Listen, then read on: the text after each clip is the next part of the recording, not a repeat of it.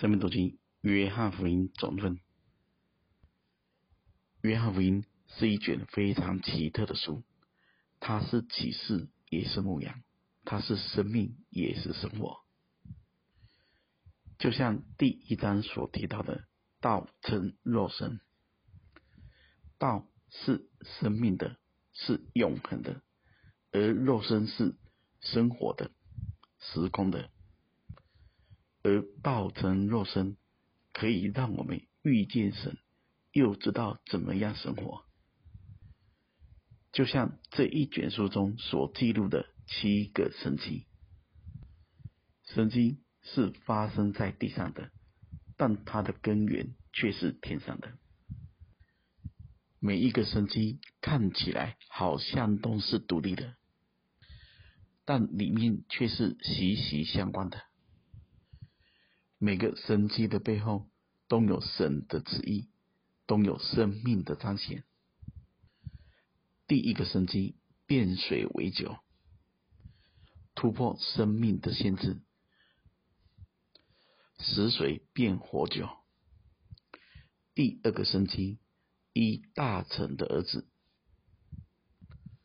突破了空间的限制，凭着信，再远的距离。都能够成就神的旨意。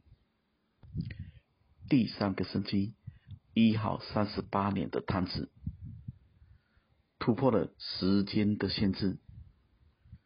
就算是最后一刻，仍能有蒙恩的机会。第四个生机，五饼二鱼喂饱五千人，突破了数量的限制。最微小的资源都能够成就最伟大的事工。第五个神迹，主耶稣行走在海面上，突破了环境的限制。自然律是神造的，神也可以支配自然律。第六个神迹，医好了天生瞎眼的，突破了命运的辖制。所有在基督里的都是新造的，既是新造的生命，就不被旧命运所辖制。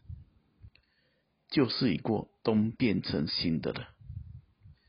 第七个神迹，叫拉撒路死而复活，让所有人看见他是生命，他是复活，人可以免于。死亡的恐惧与阴影，因为我们所得着的正是永远的生命、永生。